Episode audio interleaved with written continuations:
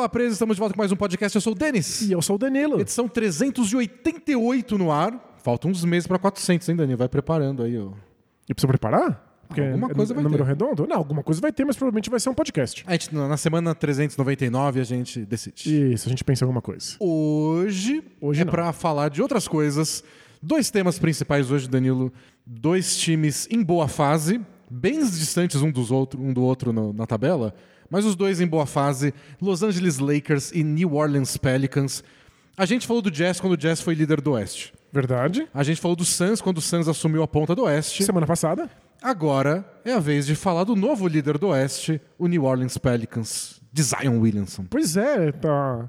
E passando um monte de times pelo topo da Conferência Oeste, mas dessa vez é o Pelicans, que é um time que, vamos ser sinceros, ninguém esperava que fosse. É líder com quase, sei lá, um terço de temporada chegando aí. É realmente surpreendente. Impressionante. E o mais surpreendente, o Zion está saudável. então vamos aproveitar. A gente tem que falar desse time enquanto o Zion está jogando, porque senão a gente pode acabar elogiando ele e envelhecer rápido demais. Exato. O Lakers está lá atrás na tabela, está bem longe da liderança, ainda é o 13 terceiro colocado no Oeste, mas vem numa ótima forma. O Anthony Davis está jogando num nível altíssimo. Teve jogo de 44 pontos contra o Bucks, de 55 contra o Wizards. E a gente vai tentar descobrir se tem alguma coisa boa acontecendo aí, dá para alimentar alguma esperança da nação Lakers, ou foi, sei lá, uma boa sequência aí de duas, três semanas e daqui a pouco a realidade vem com tudo na cabeça. E o legal é que a gente pode falar do Lakers sem o medo da maldição bola presa, porque o Anthony Davis já se lesionou, o Lakers já perdeu dois jogos. É, e segundo, ele ficou, lesionou entre aspas, mas falou que ficou doente, né? Isso, é. Doente, eu não chamo doente de lesão. Não. Não sei, com a palavra lesão tem que ser tipo tornozelo, Isso, joelho. tem que ter uma, uma torção ou uma quebra. É. Ele ficou adoentado, tadinho. Adoentou o menino. Dodói. Isso, ele ficou dodói. Como dizem as músicas que a Morinha adora. Ela é viciada em musiquinha no YouTube É. que o nenê tá, tá machucado.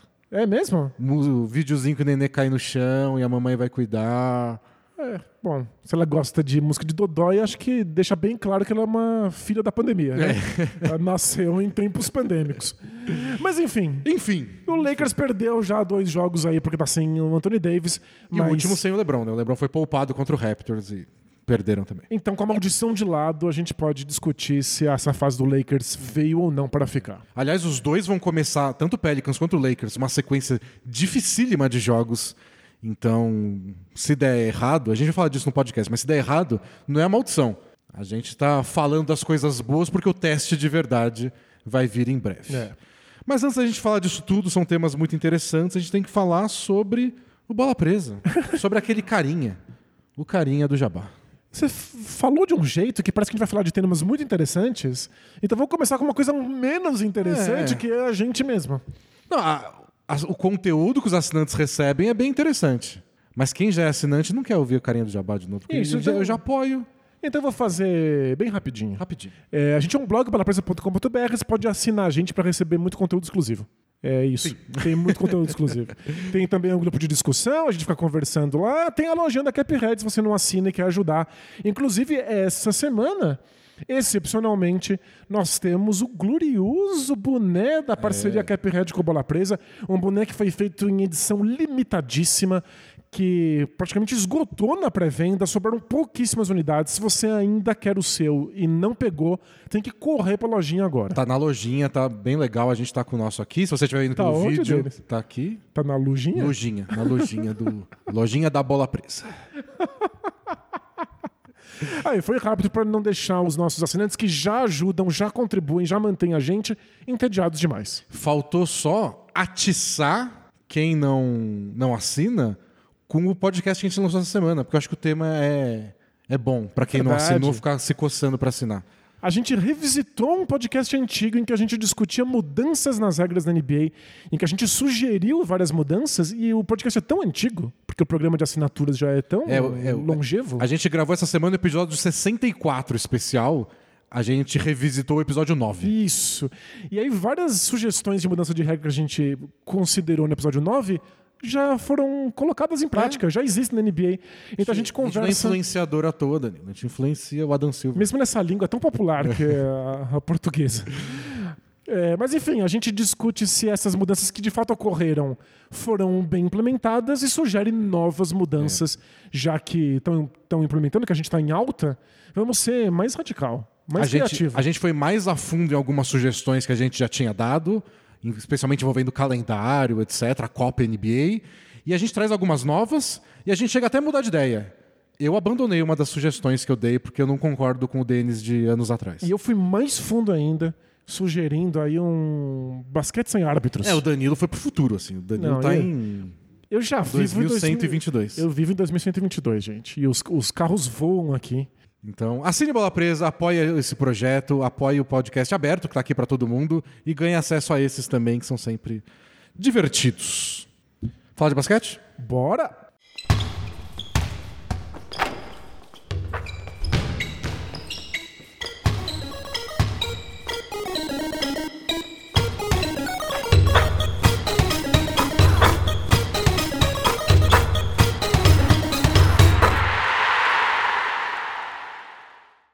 Vamos começar com o Lakers, porque é o que dá audiência, Daniel. Você tá pensando aí no público? Pensando aqui Nas massas. nas massas, em como a gente vai faturar em cima disso. Lakers está com 10 vitórias, 14 derrotas, 13º colocado no, na Conferência Oeste, mas é a coisa está melhorando. O Lakers foi o último time a ganhar um jogo nessa temporada. Todo mundo já tinha vencido pelo menos uma partida quando o Lakers ganhou sua primeira. Foram só duas vitórias e 10 derrotas nos primeiros 12 jogos. E, e agora, nos 12 jogos seguintes, 8 vitórias e 4 derrotas. Então foi. Se você dividir a temporada do Lakers em duas partes, a segunda metade está bem melhor. E como a gente acabou de falar, as últimas duas derrotas um pouco mais aceitáveis. Uma contra o Cavs em Cleveland, por pouco, e o Anthony Davis saiu no comecinho do jogo. E a outra ontem contra o Raptors, sem LeBron, que estava descansando o tornozelo dele, e sem o Anthony Davis doente. Então, antes disso, estava com oito vitórias em 10 jogos. É. Alguma coisa boa tá rolando, mesmo que não seja uma revolução. Depois do começo, que foram duas vitórias e dez derrotas, oito vitórias e duas derrotas, é Uhum. uma guinada bastante drástica. E o mais impressionante, o senhor Anthony Davis, nesses dez jogos, que foram oito vitórias, tem médias de 35 pontos por jogo, quase 16 rebotes, 3 tocos, 65% de aproveitamento nos arremessos, 45% nas bolas de 3 pontos, 88% nos lances livres. É, não foi absurdo, absurdo. Ele jogou muito, lembrou muito, pela essa parte dos arremessos de três e dos lances livres, a, a performance dele na bolha, quando o Lakers foi campeão, porque aquele foi o melhor Anthony Davis todo mundo já viu. Ele já era bom antes, ele foi bom depois, mas naquele nível, um cara que faz tudo isso, defender tão bem, né? Porque na bolha ele foi o auge defensivo dele e acertar os arremessos de média e longa distância, que é uma coisa que ele sempre conseguiu fazer, Hum, nunca foi mas especialidade. nunca foi especialidade. Durante um período lá, ele não parava de acertar. E aí o que todo mundo pensava é: se esse é o novo Anthony Davis, ninguém para esse homem. E não foi o novo Anthony Davis. Os arremessos regrediram bastante, ele se lesionou bastante nas últimas temporadas. E lesão nas costas. O- Essa, essa temporada, esse começo de temporada, deixou a gente muito preocupado.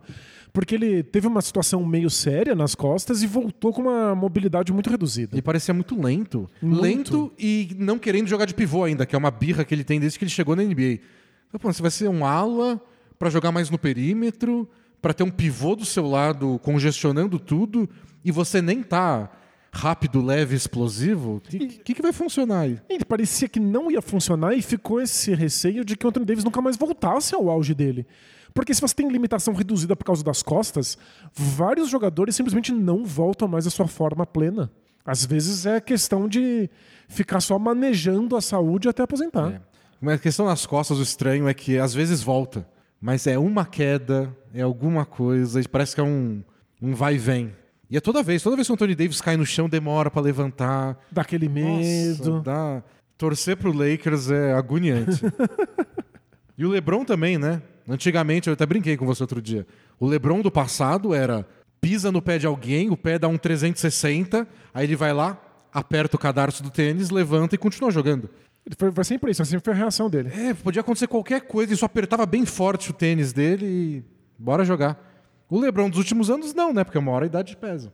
E aí a última vez que ele torceu o tornozelo foi contra o Bucks, eu acho, né? Uhum.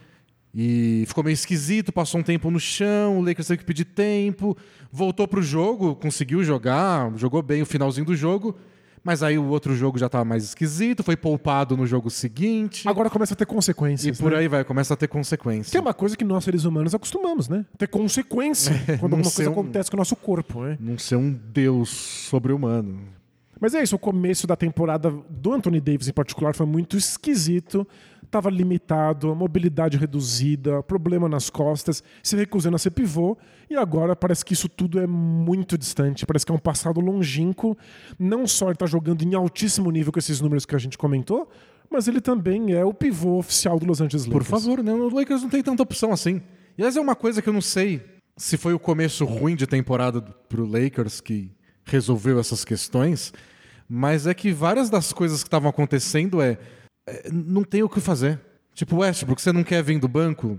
Eu também quero que você seja titular. Amo você.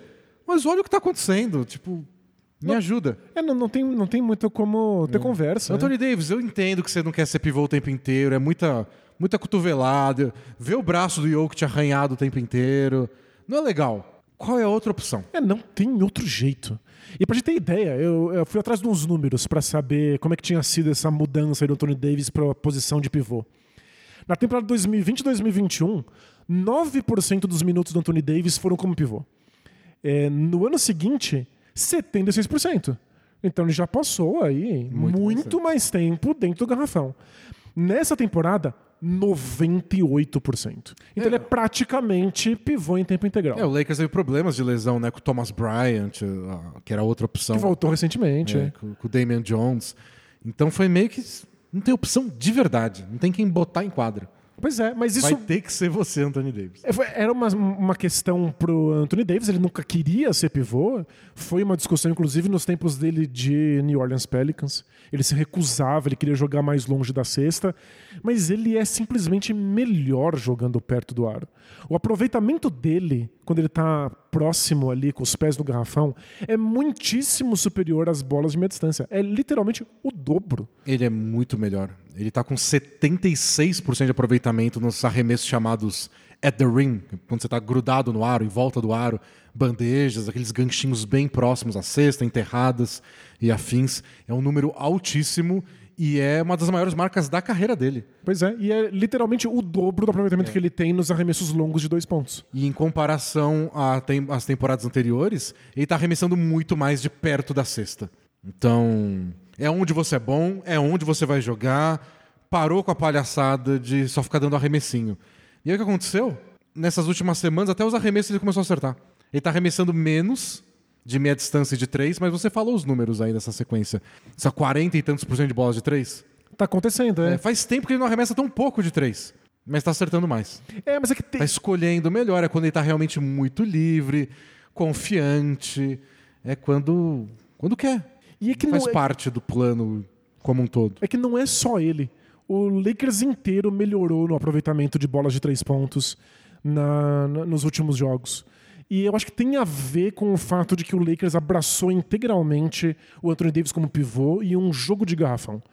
E a gente até mostrou na prancheta aí pro, pros nossos assinantes. É, tá no YouTube aberto. A prancheta tem, a gente separa cinco lances. Um deles é o do Anthony Davis, eu liberei, tá no YouTube pra todo mundo. Boa, então pode pausar esse podcast e dar uma assistida lá, porque vai ajudar a entender o que está acontecendo.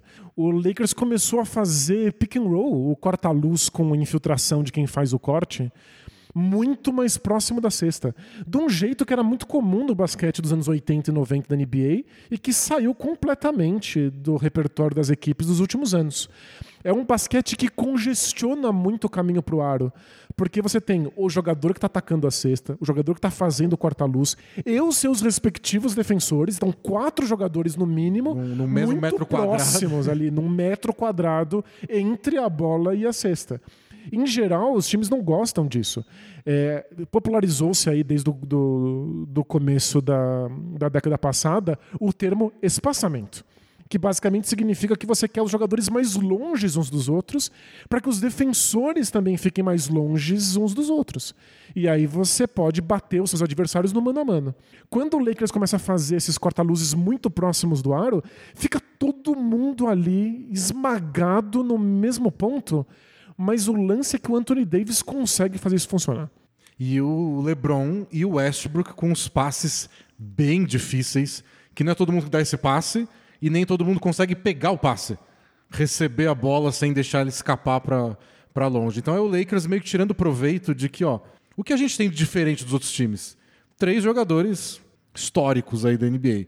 Bota eles para fazer coisas difíceis. E torce para acertar, cruza os dedinhos. E o LeBron aprendeu a arremessar a bola de três pontos nos últimos tempos. E virou um excelente arremessador. O Anthony Davis é capaz de acertar essas bolas. O Westbrook não é capaz, mas ele acha que é. mas os três jogadores têm algo em comum. Eles são excelentes infiltrando, atacando a cesta. Então o Lakers comprou isso. Coloca os três muito próximos um do outro e faz essa bagunça aí para a defesa. A defesa vai ter que parar os três infiltrando, às vezes ao mesmo tempo. E eu achei uma entrevista do LeBron em que ele elogia justamente a capacidade do Anthony Davis de pegar esses passes. Ele falou: o Anthony Davis tem excelentes mãos. Que é um elogio que todo homem gosta de ouvir, né? Falou: eu posso jogar qualquer tipo de bola para ele e ele vai dar um jeito de segurar. E tem uns passes que, como o espaço é muito curto, a bola vai no peito do Anthony Davis, como um míssel.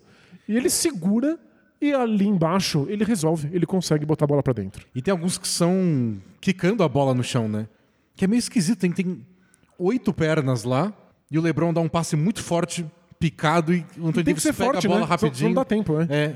E alguns vão por cima, alguns são lobby para ponte aérea e você tem que ler muito rápido o que o LeBron vai fazer para saber se você baixa para pegar a bola, se você está saltando para pegar lá em cima e enterrar. E o Anthony Davis é realmente muito bom nisso. É, naquele primeiro ano deles de parceria foi o que eu achei que deu mais certo, sabe?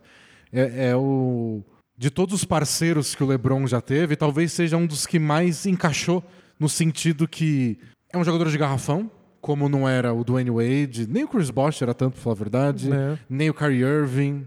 E é alguém que finaliza muito bem para um cara que é um dos melhores passadores de todos os tempos, que é o LeBron. Então é, é um jeito de operar junto que nem sempre o LeBron teve, mesmo com as melhores parcerias que ele já, é já viu na NBA. E é o que a gente está vendo de novo funcionar. Não é que o LeBron está jogando bem e o Anthony Davis está jogando bem separados. Não é junto. É um fazendo bloqueio para o outro, é passe de um para o outro, é um atraindo marcação dupla e passando para o primeiro. E é o que está salvando também o Westbrook, que teve um começo muito difícil, tentando fazer um, uma função que ele não sabe desempenhar bem. Ele é bom passando essas bolas em transição no meio da galera. E ele é bom atacando o aro.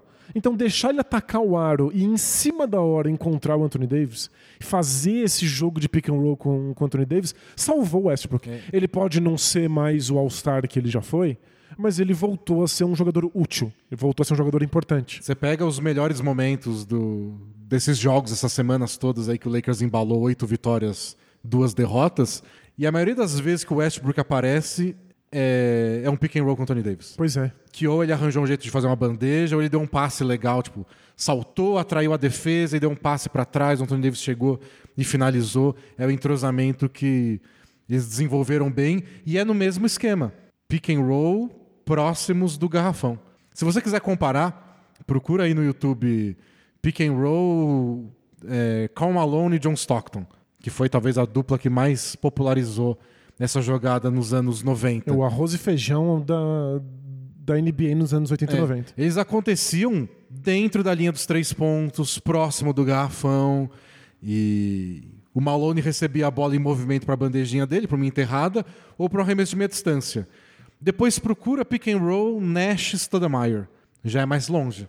E aí procura depois, sei lá, pick and roll do Harden, Harden e Capela. Isso. Eles estão no meio da quadra.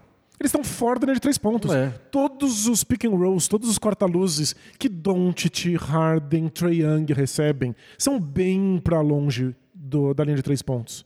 Eles querem atrair o pessoal para fora, eles querem ter a chance da linha dos três pontos, eles querem eles arremessarem. E supostamente. O LeBron não quer, o Westbrook não quer. É, supostamente você, com esses corta-luzes bem altos, dá espaço para as bolas de três pontos, mas também descongestiona o garrafão para infiltrar. Mas Westbrook, LeBron James e Anthony Davis são jogadores que finalizam bem com contato, que conseguem finalizar perto do garrafão mesmo se os defensores estiverem lá. E é isso que eles estão tentando realizar. É um basquete bastante antiquado, Bastante difícil. bastante difícil de executar, ninguém tá fazendo, e é por isso que eu tô empolgado de ver. É completamente diferente de todo o resto. Na mesma prancheta dessa, dessa semana, a gente mostrou uns lances do Knicks e Mavs. Que a gente viu no League Pass. Aliás, essa semana tem a gente no League Pass de novo. Assine o League Pass. Sábado, 7 da noite, a gente vai transmitir e comentar ao vivo Spurs e Miami Heat. Boa. A gente semana passada viu o Mavs e Knicks que o Mavs tirou, acabou com o jogo no terceiro quarto. Que, como, como eles fizeram isso? Fechando o garrafão. E toda vez que o Knicks tentou dar passe bonitinho no meio do garrafão congestionado, era turnover atrás de turnover. Pois é. E, e aí você analisa as jogadas e fala, é, bom, não tinha espaço pra fazer nada, né? Você quer fazer o quê? Aí você vê o Lakers e fala, não tinha espaço. Eles deram um jeito. Isso, eles são jogadores bons em fazer justamente isso. É. Parece que o Lakers finalmente aceitou a identidade. Porque antes o que o Lakers queria Acho era. que, acho que encontrou uma identidade. Eu não sei se... Antes o Lakers gostava de atacar o garrafão, fazer pontos no garrafão, até quando na temporada que eles foram campeões. Mas não era exatamente assim. Não era tanto com esses pick and rolls tão...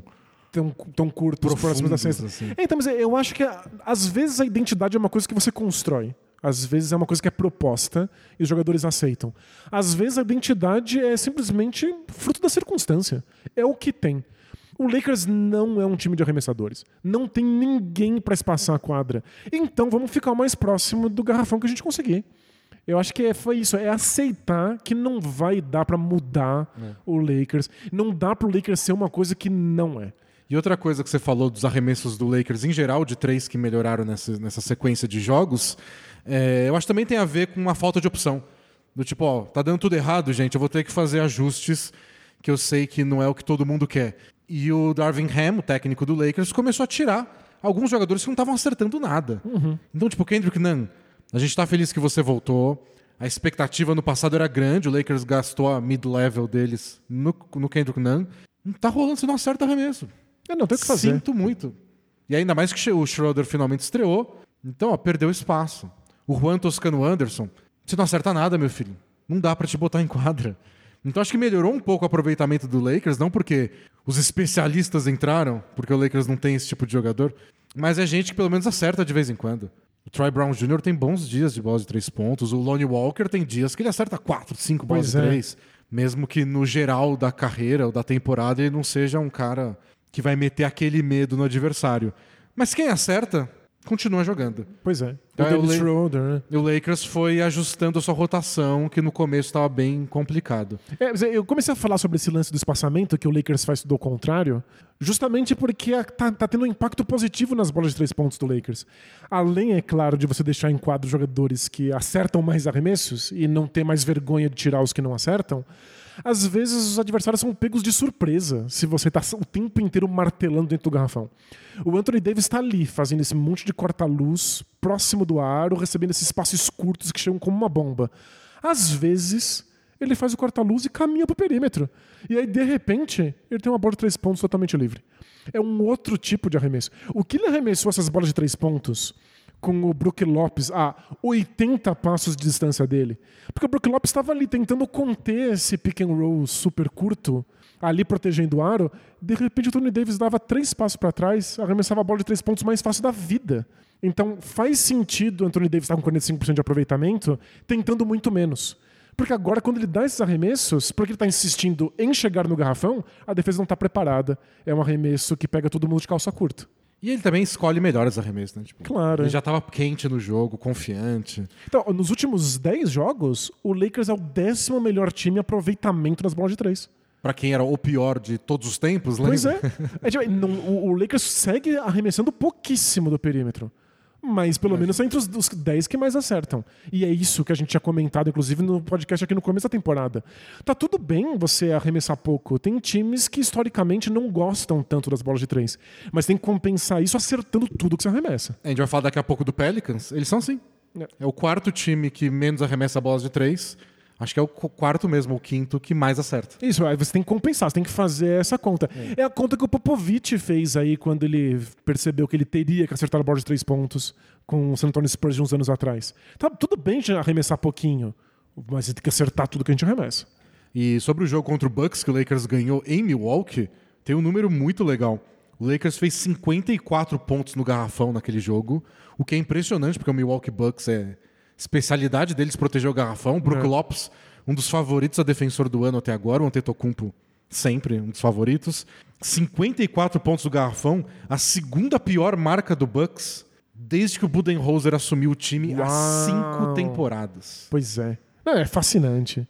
Então É, o é jeito uma defesa especialista em parar o garrafão. Um Lakers que assumiu agora que só ataca o garrafão e o Lakers venceu. Foi um dos melhores jogos do Lakers aí nos últimos anos, bem impressionante. Deu pra dar uma animada legal e até esse estilo que tá dando mais é, protagonismo para as partes boas do jogo do Anthony Davis, do Westbrook, do LeBron, conversa mais com o jeito que o Lakers montou o time, né? Claro, que é bem né? criticável, bem questionável, mas foi o que eles apostaram. O, o Zach Lowe, cota Zach Lowe, sempre disse, né, que a aposta do Lakers quando juntou LeBron e Anthony Davis era, olha, a gente tem dois dos, sei lá, cinco melhores jogadores da NBA. O resto a gente vai se virando. O resto a gente encontra, né? E, quando eles pegaram o Westbrook, que era. Claro que dois dos cinco melhores é. Dependendo da lista, dependendo da semana que você estiver vendo, é dois dos oito melhores, dos dez melhores. Mas tá, você tá falando de dois jogadores da elite. Só que aí quando, quando o LeBron se machuca, quando o Tony Davis tá pum, meio devagar porque as costas estão doendo, são dois dos 25 melhores e o resto do elenco, como é que eles compensam isso? Isso, aí não compensa.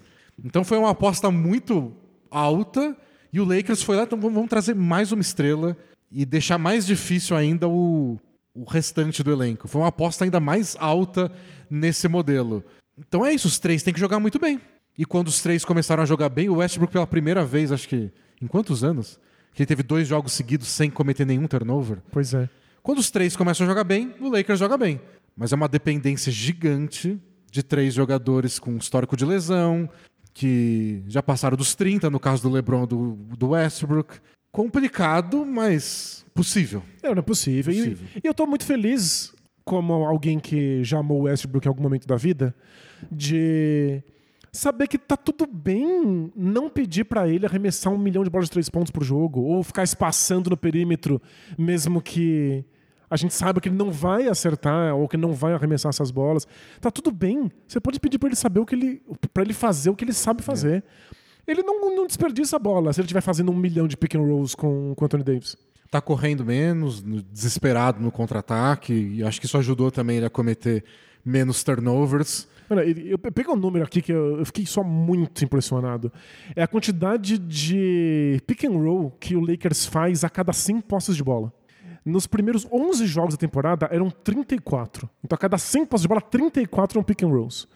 Nos últimos jogos desde então, são quase 58. Isso, isso faz parte do descobrir a identidade também, descobrir um jeito de jogar. É o que tá Isso. dando certo. É mais da metade, quase 60% das posses de bola são todas pick and roll acontecendo, todos eles próximo do aro. No começo da temporada, o Darvin Ham tentou uma, um ataque mais bonito, com bastante espaçamento, igual ele fazia como, como assistente do próprio Bucks. E com as bolas de três não caindo, não rendia. Você não conseguia girar a bola do jeito que eles queriam, porque acabava com arremesso. Lembra a frase do LeBron dizendo: A gente está gerando uns arremessos sem marcação, mas acho que as defesas estão deixando também, então não saber sei, se é mérito não sei se é um bom arremesso ou não, no fim das contas. E o Lakers está meio que abrindo mão disso e descobrindo o jeito de explorar seus melhores jogadores, que são melhores dentro do garrafão. E que bom que o Anthony Davis topou essa, essa loucura. Que ele tá. Parece mais confortável tomando esses impactos, brigando lá dentro, finalizando próximo do aro. E principalmente, que o aproveitamento de lance livre dele aumentou. Porque eu sempre tive a sensação. Despencou, né, depois do ano do título do Lakers 2020. Ele ficou em tipo 70%. E pra ele, que era quase 90, é- foi bem estranho. E eu, eu comecei a ter a impressão de que às vezes ele fugia do contato pra não ter que cobrar lance livre. O Que é se péssimo. machuca a cada contato, acho que tem, tem isso também. Tem medo de se machucar, medo de lesionar e não acerta o lance livre depois. Né? É síndrome de Ben Simmons. agora não, agora tá acertando quase 90% de lance livre e parece que ele tá procurando o contato quando finaliza. Diagnóstico, né? Síndrome de Ben Simmons, grau 2. ele até bate o lance livre, mas ele não gosta. Ele só tá, ele só tá desconfortável. Quando só. é grau 5, ele passa uma temporada sem jogar porque ele não Isso. quer bater lance livre. É, é o grau máximo. Qu- Quando é grau 5, você aparece num treino com o celular na mão pra não ter que voltar a jogar basquete e cobrar lances livres. E o que eu disse no- na introdução sobre a gente testar isso tudo, porque é muito claro que o Lakers melhorou. O Lakers é um time muito melhor do que é no começo da temporada. Agora, tem que correr atrás na tabela, né? Porque mesmo ganhando 8 de 10 jogos, continuou em 13 terceiro. Tá mais próximo do Thunder agora que é o 12 segundo, mas não consigo nem ultrapassar o Thunder ganhando esses 8 jogos. Mas é que a gente tá falando aí de uma, uma conferência que provavelmente vai ter 12 times acima de 50% de aproveitamento. É bem possível. É possível. Mas todo mundo no limite, né? todo mundo no limite. E então o Lakers tá mal na tabela ainda, mas claramente é um time melhor. E o quanto é melhor, desde que todo mundo seja saudável, claro, não seja nada grave com o tornozelo do LeBron, o Anthony Davis recupere aí do que ele teve, que a gente não sabe. Então, Dodói, Dodói. Dodói em breve. Vai ser um teste e tanto, porque nessa sequência teve umas facilidades, né? Das oito vitórias do Lakers, três contra o Spurs. Pegou, tipo, o Spurs três vezes numa semana e ganhou que as alegria. três. e É felicidade demais ver o deu Spurs um na sua, na boost sua de confiança. Olha. Teve uma vitória contra o Pistons também, foi ganhar ontem seu sexto jogo só na temporada. Não é dos times mais fortes. E o Lakers, em dezembro, 12 dos 16 jogos do Lakers em dezembro, fora de casa. Uau. 12 de 16. Muito cruel, hein? Muita viagem. E também 12 dos 16, não os mesmos 12, mas também 12 dos 16, contra times que hoje têm 50% ou mais de aproveitamento na temporada. Nossa, É é, o- viajando e só pauleira. Em- se você pegar a marca hoje de aproveitamento dos adversários somados, é o terceiro calendário mais difícil da NBA em dezembro, o do Lakers. Que é que desastre. na conta que o John Schumann faz no site da, da NBA, no NBA.com, o do Lakers fica o mais difícil se você soma o fator fora de casa e dias de descanso entre os jogos.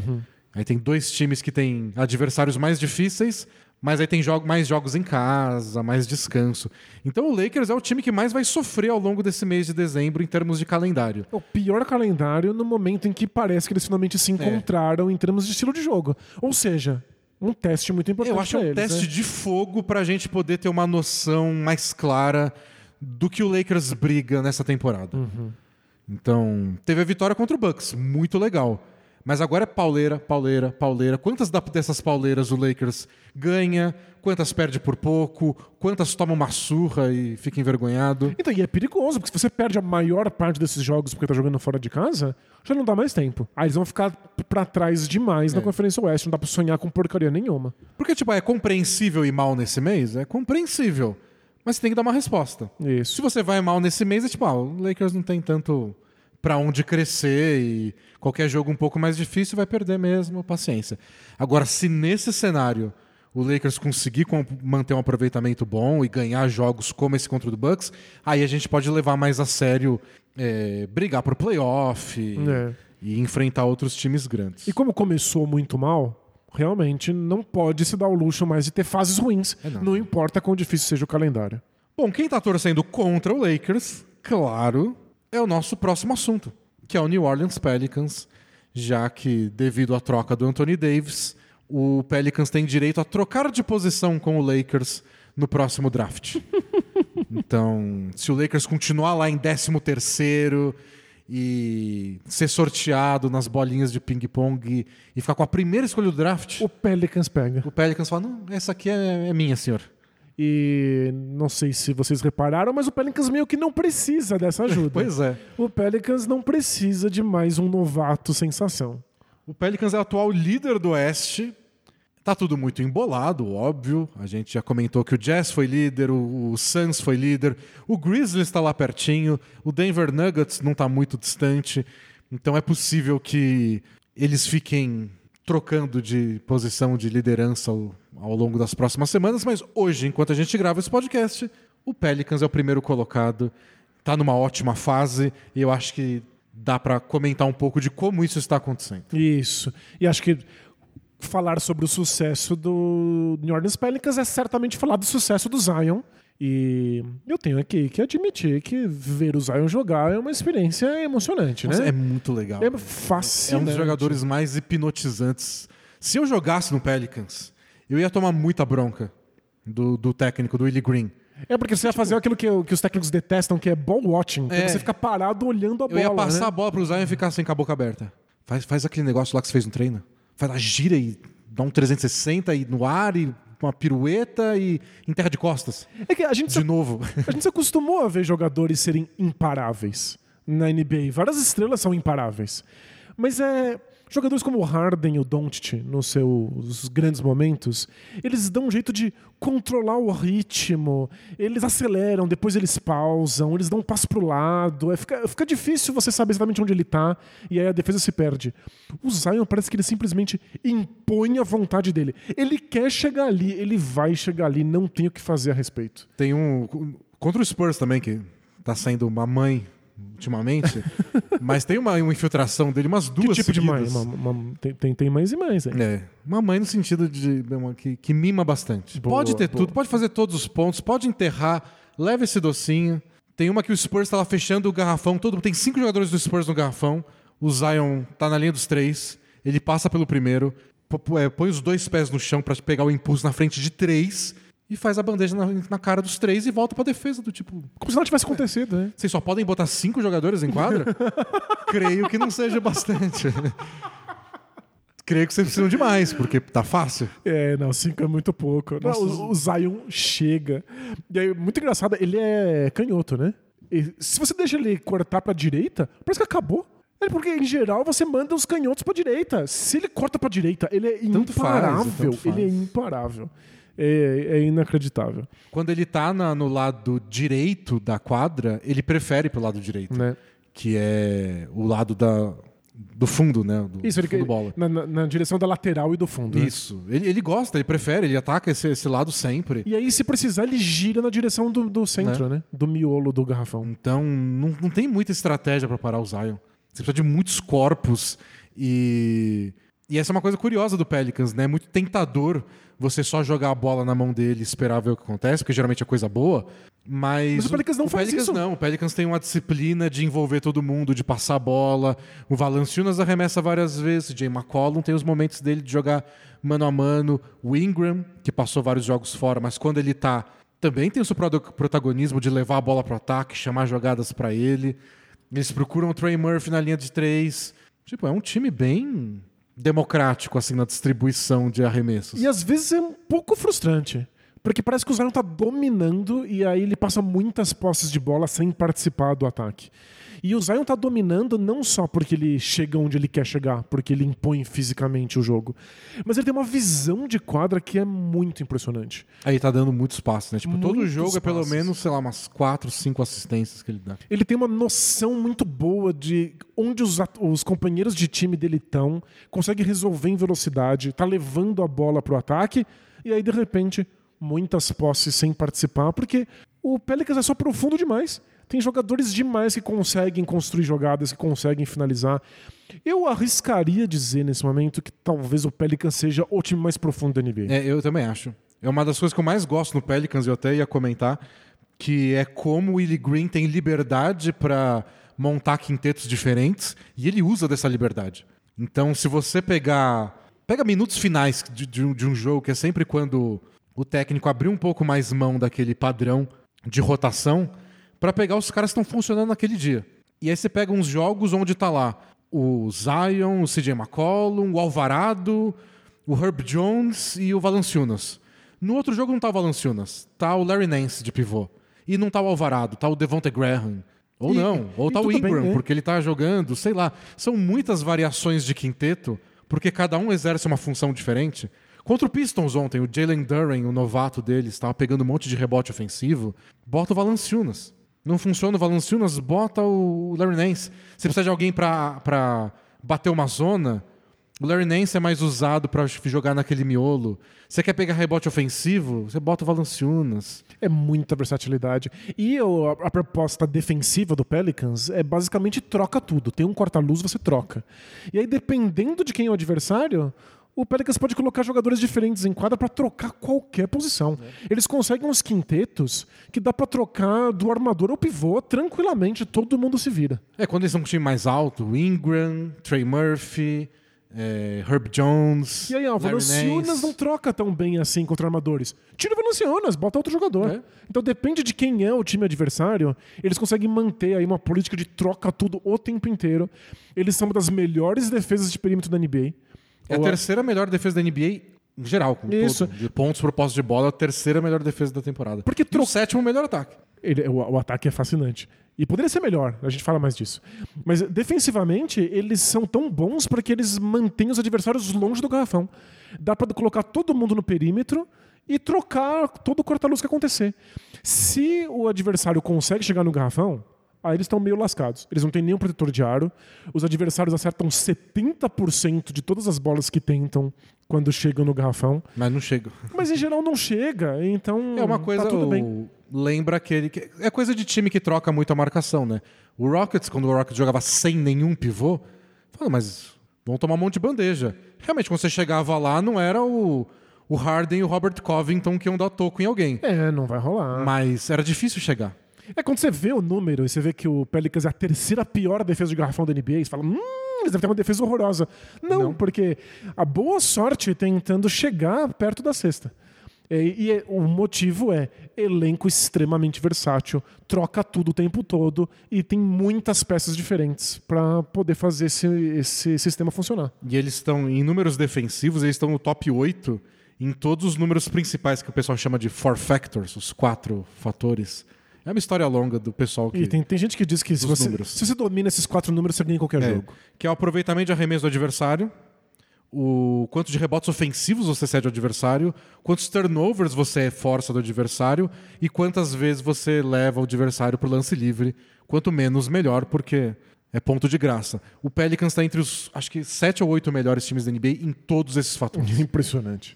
Então eles forçam o erro, mas se os arremessos, se eles tentam arremessar, o arremesso o aproveitamento é baixo, não cometem muitas faltas, não permitem rebote ofensivo, mesmo porque o Larry Nance e o Valanciunas não são protetores de aro por excelência, mas são bons reboteiros. Então se você força o erro de arremesso, eles garantem os rebotes. Então é uma defesa muito boa, claro que liderada pelo Herb Jones, que é de estourar os miolos. Isso, ele é, Ele é muito, biruta. Ele é muito, muito, muito, muito bom. É assim, um dos melhores defensores da NBA e um dos melhores defensores que a gente viu em muito tempo. Ele foi uma escolha de segunda rodada no draft de 2021. Ele chegou outro dia, escolha 35. É o que? A terceira temporada dele? É, foi uma das Já coisas é um- chocantes que a gente fala que novatos demoram mais pra se encaixar defensivamente, tem que se adequar ao ritmo, ao físico da NBA. E ele foi um desses que no dia 1 já tava dominando defensivamente em É, quadra. nossa, ele é sensacional. Outro dia no jogo contra o Thunder, que foi um jogo apertado, foi difícil pra eles. Ele marcando o Shea Gildes Alexander, que é um dos melhores jogadores da temporada. Marcado por ele, o Shea Gildes Alexander tentou nove arremessos, acertou dois, tomou três tocos, cometeu dois É, turnovers. os piores momentos do. Nossa, foi assim assustador. Foi impressionante o que o Herb Jones faz. Ele ganha uns jogos assim porque ele anula o principal no ofensivo adversário. É inacreditável. Ele, ele é sensacional. E saiu uma matéria sobre ele, acho que acho que foi hoje de manhã que eu li, não sei se saiu hoje de manhã, mas muito legal, um perfil dele sobre como ele não tá no a personalidade dele não bate com o padrão do jogador da NBA hoje. Então, sabe como todo mundo vai bem vestido no ginásio? Hum, hoje em dia eles são ícones fashion. São ícones fashion e ganham roupas de, de grandes de grandes grifes para usar. Ele diz que ele só usa roupa que ele ganha de graça do Pelicans. Então é a camiseta do Pelicans com calça do Pelicans, chinelo e meia. Olha só. E ele tá lá no túnel sempre assim, e fala, mas tipo, é de graça. Ele usa o mesmo carro que ele comprou quando ele entrou na universidade lá com 18 anos. Falou que não quebrou, então ele não precisa trocar. E que nas férias o Larry Nance chegou para ele e falou: "Eu pago uma viagem para você". Pra ele se divertir, conhecer o mundo. Entra de férias, viaja, porque ele, ele disse que ele gosta de economizar, porque é importante pra ele. E ele é uma escolha de segunda rodada, né? ele não ganha 20 milhões por Claro, ano. é. Ele ganha acho que tipo dois. Que pra mim tá bom, mas ele tá economizando. O Larry Nance falou: eu pago uma viagem pra você. Não quis. É, então, e, Aí, aí o pai dele falou: mas tira um dia de folga. Ele tirou um dia de folga, foi pescar e no outro dia ele tava de novo treinando no meio da off-season. foi pescar Foi um pescar. dia. Esse amigo do Paul George. E, e ele a- acaba comandando aí uma certa revolução na maneira como New Orleans enxerga o Pelicans. Porque o Pelicans não viveu grandes momentos na NBA, lembrando que é um time que veio de expansão. A gente teve a sorte de poder assistir uns jogos em louco. A gente viu como a torcida não é exatamente engajada. Tem umas senhorinhas que vão lá para ficar batendo papo, fazendo tricô. A, a, cidade nunca se apaixonou de fato pelo time, eles gostam muito mais de futebol americano. A gente tinha em todos os mercados e eles são apaixonados pelo time universitário. É, LSU. Não pelo Pelicans.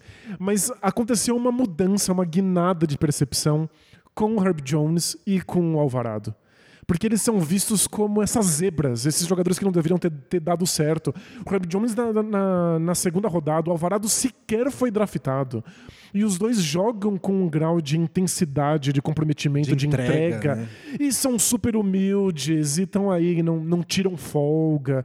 E a cidade se reconheceu um pouco nessa história de os garotos que deveriam ter falhado e estão aqui construindo um time vencedor.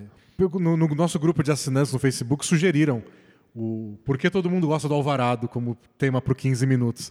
E para mim é até bem simples, dá para responder em 15 segundos, né? Tipo, ele é muito baixinho, o que já é no, no, mundo do basquete da NBA é um carisma automático. E ele sacaneia os grandão, ele rouba a bola sem ninguém perceber. E o pessoal vai pra briga, ele vai brigar junto. Ele vai defender. Tipo, o, o Zion foi derrubado por alguém e o Alvarado vai lá peitar o cara, tipo, como se o Zion precisasse que o Alvarado vá defender ele numa hipotética briga com, com outro jogador de basquete. Não, e o, o Alvarado viralizou, não sei se vocês viram isso, num vídeo na temporada passada quando ele tá indo pro ataque carregando a bola e ele tá sendo Sim. marcado pelo D'Angelo Russell.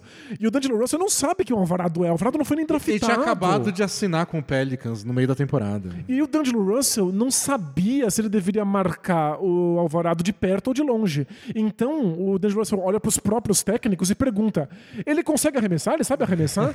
e o Alvarado pistola responde: Eu sei arremessar! É claro que eu sei arremessar. Inclusive, a gente está gravando isso agora.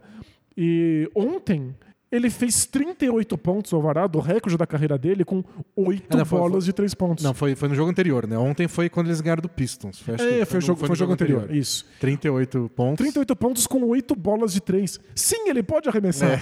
Mas ele, ele viralizou respondendo. Então, tipo, Muito ele, bravo, né? Ele é o baixinho e não o... draftado que responde o D'Angelo Russell e depois faz 38 pontos. E o D'Angelo Russell repostou o vídeo e falou, só tava perguntando, eu não sabia mesmo.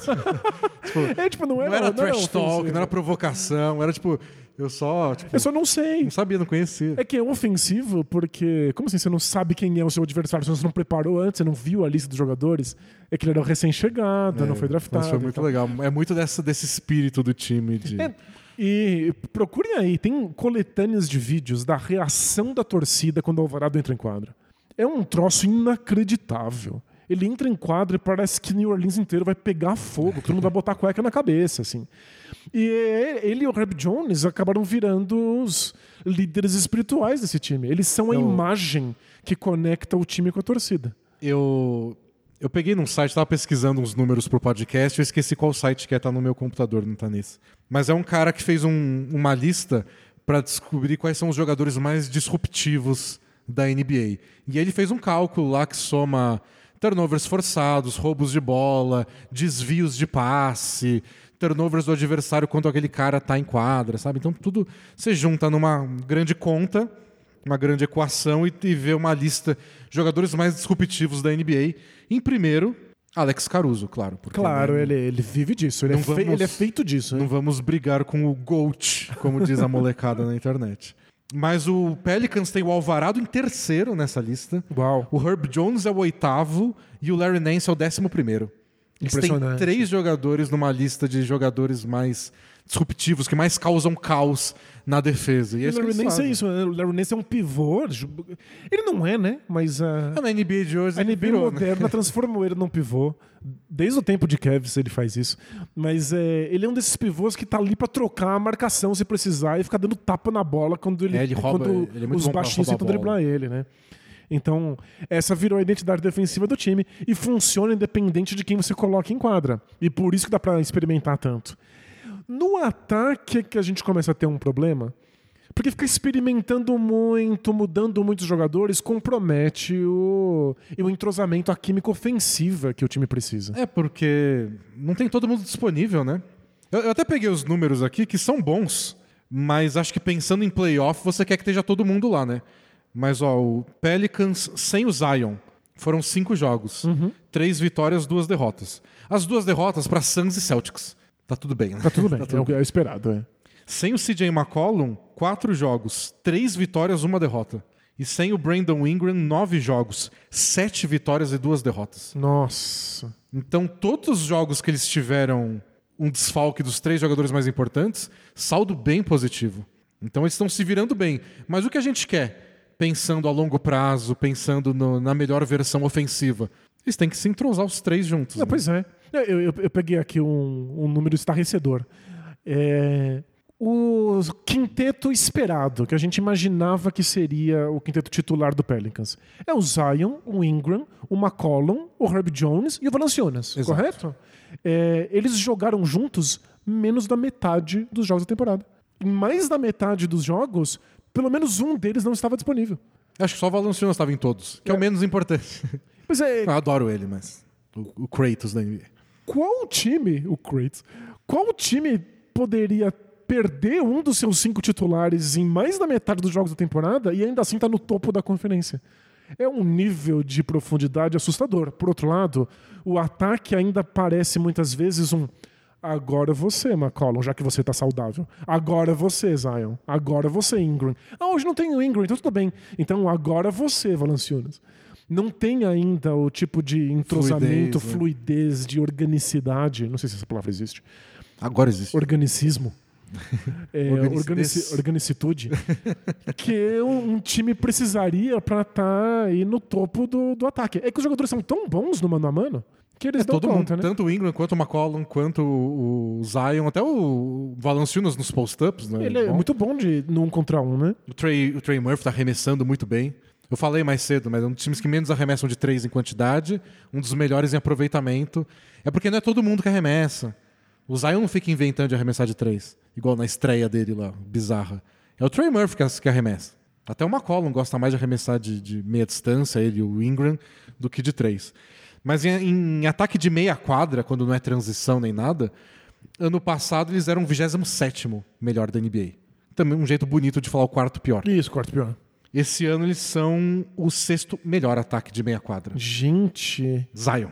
Ano passado não tinha o Zion, esse ano tem o Zion. É muito ele sozinho. Não é porque é bonito, não é porque é o Kings jogando.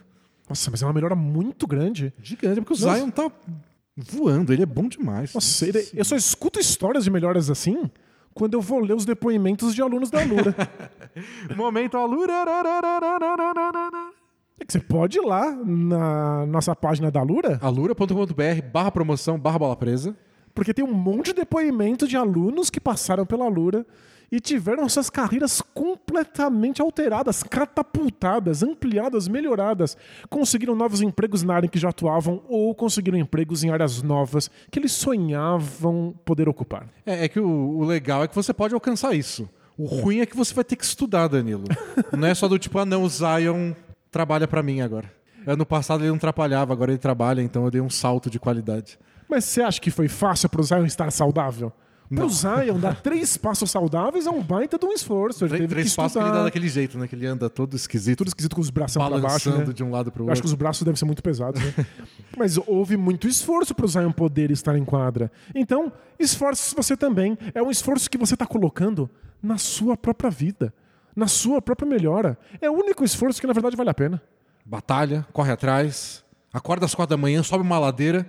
Eu vi no filme isso, pelo menos funcionou. Pro, Então não faz isso, porque Cruz. vai vai te deixar com muito sono, você vai conseguir estudar direito. Então, acorda a hora que for mais saudável pra você, que se Isso. sentir à vontade. Dorme pelo menos oito horas para estar com É. todas as suas capacidades cognitivas em perfeito estado. E estuda um número de horas saudável também, porque o curso da Lura dá conta sim. E isso, não precisa ficar estudando muitão e perder seu sono.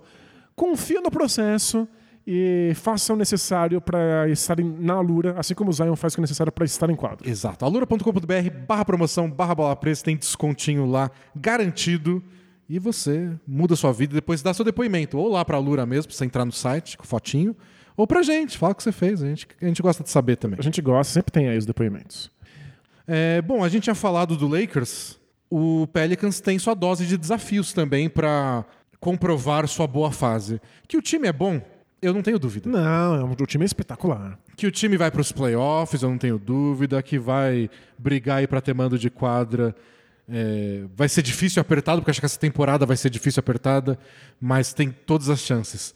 Mas vai ser o melhor? Vai ser o líder? Vai entrar nos playoffs como favorito? Não sabemos. Sabe quais são os próximos jogos Diga. do nosso glorioso New Orleans Pelicans? Phoenix Suns. Uau. Phoenix Suns de novo. Depois Utah Jazz, outro teste para a defesa deles, porque o Jazz continua entre os melhores ataques da temporada. Depois o Utah Jazz de novo. Depois o Phoenix Suns. Eu avisei, né? A gente faz uma newsletter semanal para os assinantes e aí eu separo os jogos que valem mais a pena ver nessa semana. E sempre tem alguma rodada espelho. Sempre tem dois times que se enfrentam duas vezes com intervalo curto de dias. Dessa vez era o Pelicans e o Suns. E provavelmente o segundo jogo vai ser imperdível, né? Porque você faz ajustes depois do primeiro. E quem ganha isso vai É, dormir liderança. líder da O conferência. famoso dorme líder. Então, dois jogos entre os dois melhores times do Oeste para testar aí o quão, quão bom está neste momento o Pelicans. Depois, dois jogos contra um outro dos melhores ataques da NBA, que é o Jazz. E depois desses cinco jogos aí, três contra o Suns, dois contra o Jazz, um Milwaukee Bucks aí, só para fechar. Impressionante. Então é uma sequência de seis jogos aí que se o Bucks, que se, se o Pelicans não for tão bem, não vem com é maldição bola presa. Porra, três vezes o Suns, uma vez o Bucks. E o Jazz, né, que Não, tá dando trabalho pra todo mundo. Inclusive o Jazz perde e dá trabalho até o último minuto. é, é? ontem, ontem virou contra o Warriors, tava perdendo de quatro pontos, faltando menos de 10 segundos. Conseguiu uma bola de três, depois roubou a bola. Era pra fazer uma falta intencional e em vez de fazer a falta, eles roubaram a bola e Roubaram fizeram a bola. uma enterrada no contra-ataque. É, o Simone Fontecchio conseguiu o arremesso final depois de uma roubada do Nikhil Alexander Walker. Incrível, Que né? combina. Esse é o Jazz. Não, agora a gente vai perder. Vamos botar em quadro o Alexander Walker e o, e o Fontecchio. Ah, não, Perdendo pro não. Warriors faltando 5 segundos. Aqui não. Não, a gente ganha. A gente dá um jeito. É o que a gente faz. C- cada um tem o Alvarado e o Herb Jones que merece, né? Mas é isso, o Pelicans vai passar aí por várias provações, vai pegar um monte de pedreira. Vamos ver como é que eles se saem. A defesa tem tudo para continuar em altíssimo nível.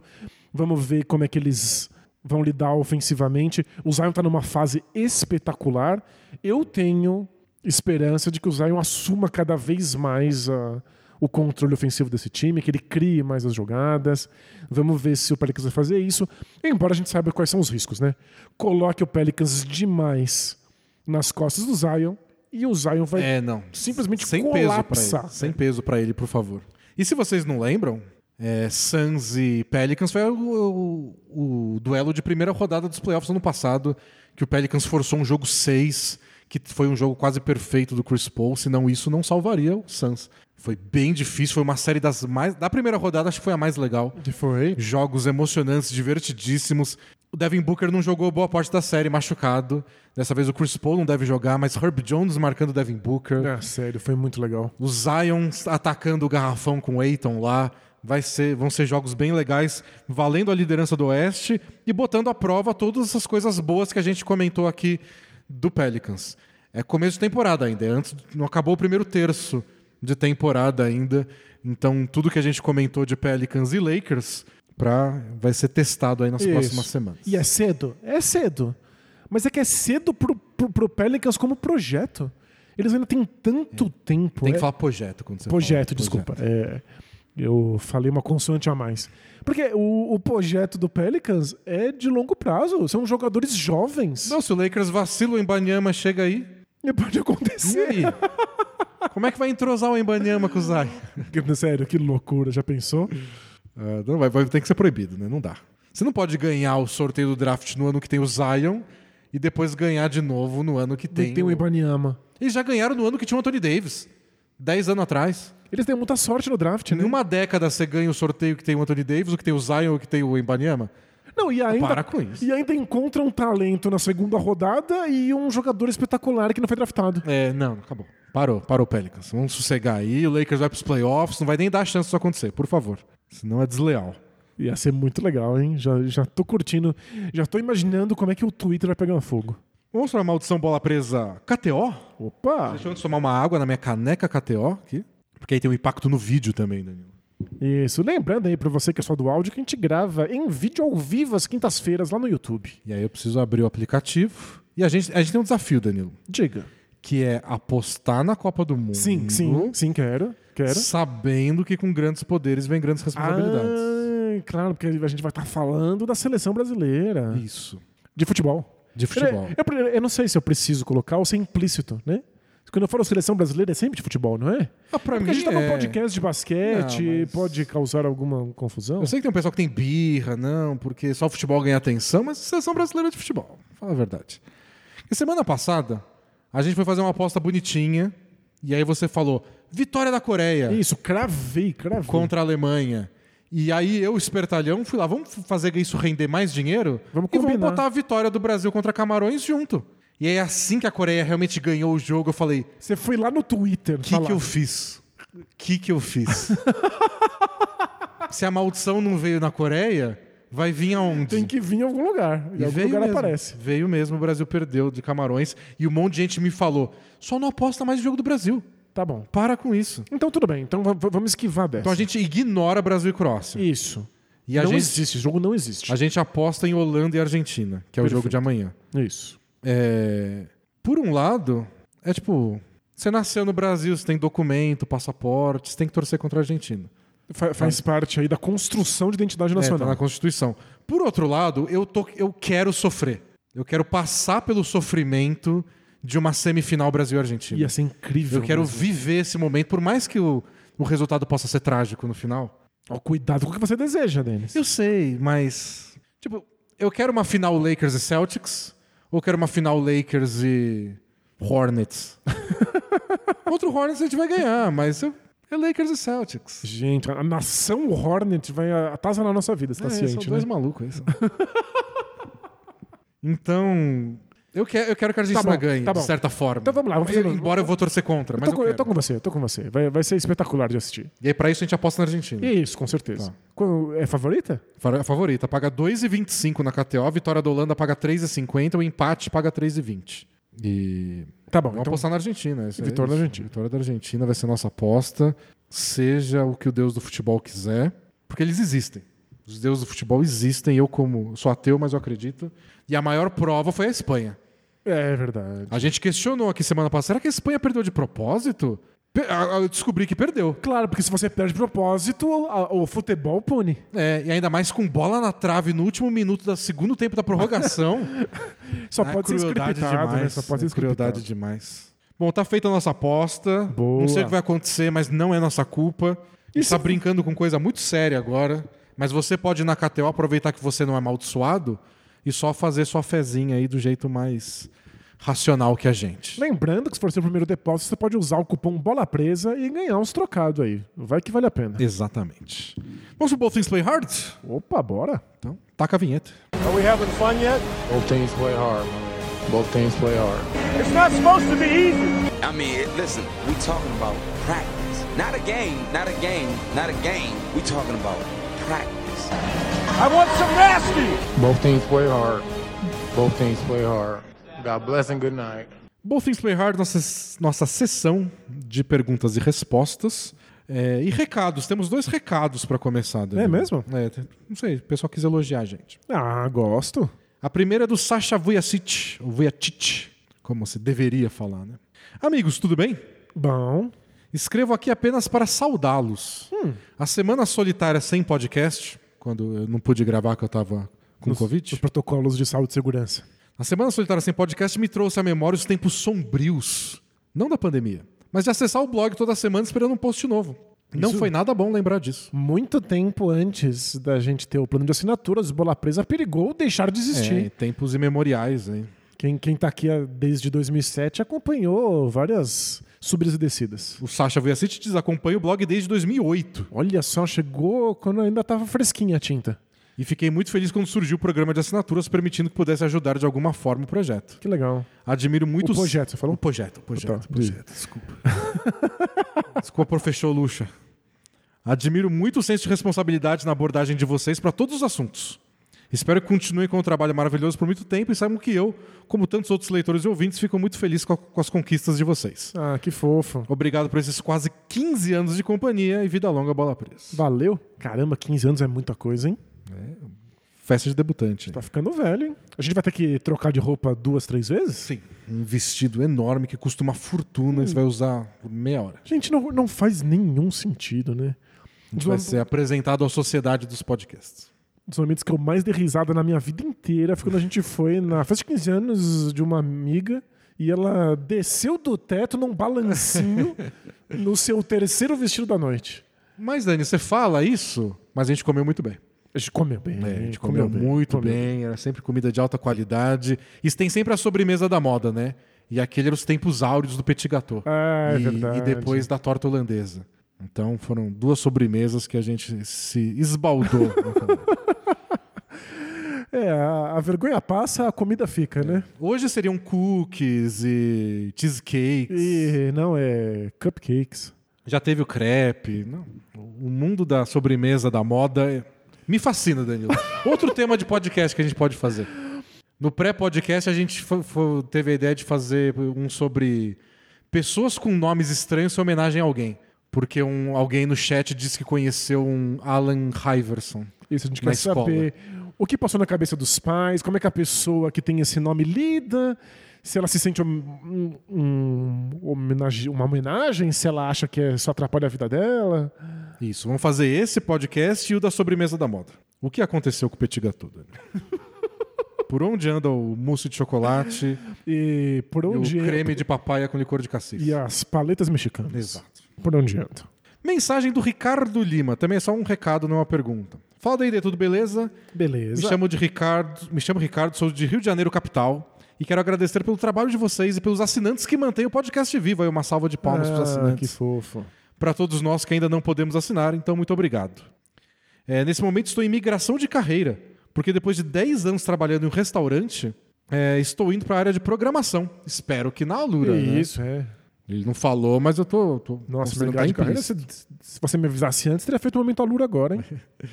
Obrigado por sempre dar força para nós ouvintes. Conheci vocês em 2018, após ser demitido do meu primeiro emprego, onde eu estava há sete anos, já tinha chegado na equipe de gerentes do restaurante e foi muito difícil, porque eu gostava muito daquele trabalho. Imagino. Obrigado por ajudar muito, mesmo de maneira indireta. Um abraço para Helena, minha filha, para Camila, minha esposa. Amo vocês e vida longa, bola presa. Valeu. Acho muito legal como o mundo do podcast é totalmente indireto. É. A gente, A gente tá ajuda e é do- ajudado e é sempre indiretamente. Não, né? porque o joelho do Zion e o cara que acabou de perder o emprego, eu falei, putz, obrigado, gente. É, Obrigado por falar do joelho do Zion aí, que me ajudou bastante. pois é. E a gente também, quase. A gente, tudo que a gente precisa é escutar alguém falando sobre qualquer coisa num podcast na nossa própria orelha para aguentar mais um dia. E já que é qualquer coisa, Danilo, vamos para as outras perguntas aqui. Vamos lá. A primeira é do Desiludido dos Esportes.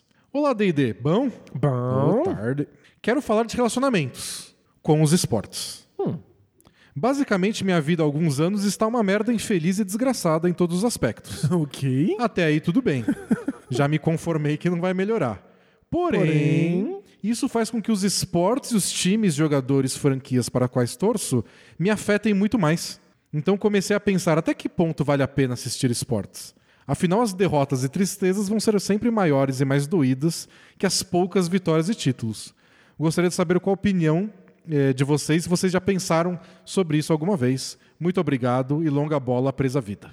Leuvá? Então, tipo, ele, ele- pela frustração com outras coisas, ele bota um peso maior no esporte, na torcida do time, e quando o time perde, ele fica muito mais frustrado, porque era isso que estava me salvando. É que eu acho que a gente dá muita atenção pro resultado final do esporte, pra se venceu ou se perdeu, e a gente não percebe os benefícios de todo o processo. De quanto prazer existe no engajamento geral, em você ter o esporte aí com plano de fundo para as coisas que você faz, no podcast que você pode escu- escutar por conta disso, na mesa redonda que você assiste depois. A tristeza de perder é muito pequenininha, perto do prazer gigantesco que você teve com muitas outras coisas que envolvem esse processo. É. Eu acho que vale a pena fazer um- uma recapitulação de grandes momentos que o esporte te trouxe, já que é relacionamento com esportes que a gente está falando. E você vai perceber que nem todos são vitórias, nem todos são títulos grandiosos, nem tudo tem a ver com o time que você torce. Então, grandes memórias que eu tenho de esporte, às vezes é uma coisa que aconteceu na Olimpíada com um cara do arremesso de peso croata. que dane-se pra mim. Mas foi me, emocionou na hora e foi Claro. legal. E, e mesmo quando envolve time seu, eu, eu falei disso na análise um dia, Danilo. É mesmo? De como uma das grandes memórias que eu tenho de esporte, que eu mais me emociono, que é, que é mais tudo, é um, é um dia que o Corinthians ganhou uma semifinal de Campeonato Paulista. Semifinal de Paulista. Que hoje o pessoal fala, Paulistinha, vale nada. Mas sei lá, na hora eu tava, tava engajado, foi no último minuto. E quando eu lembro é mais legal que muito título. Porque, sei lá, foi minha reação na hora. Ou um dia que eu fui no estádio e, e foi legal toda a comoção no estádio. E o gol, que eu abracei um cara que eu nunca vi na vida e nunca vi depois. Aquele ano o Corinthians foi campeão? Não foi.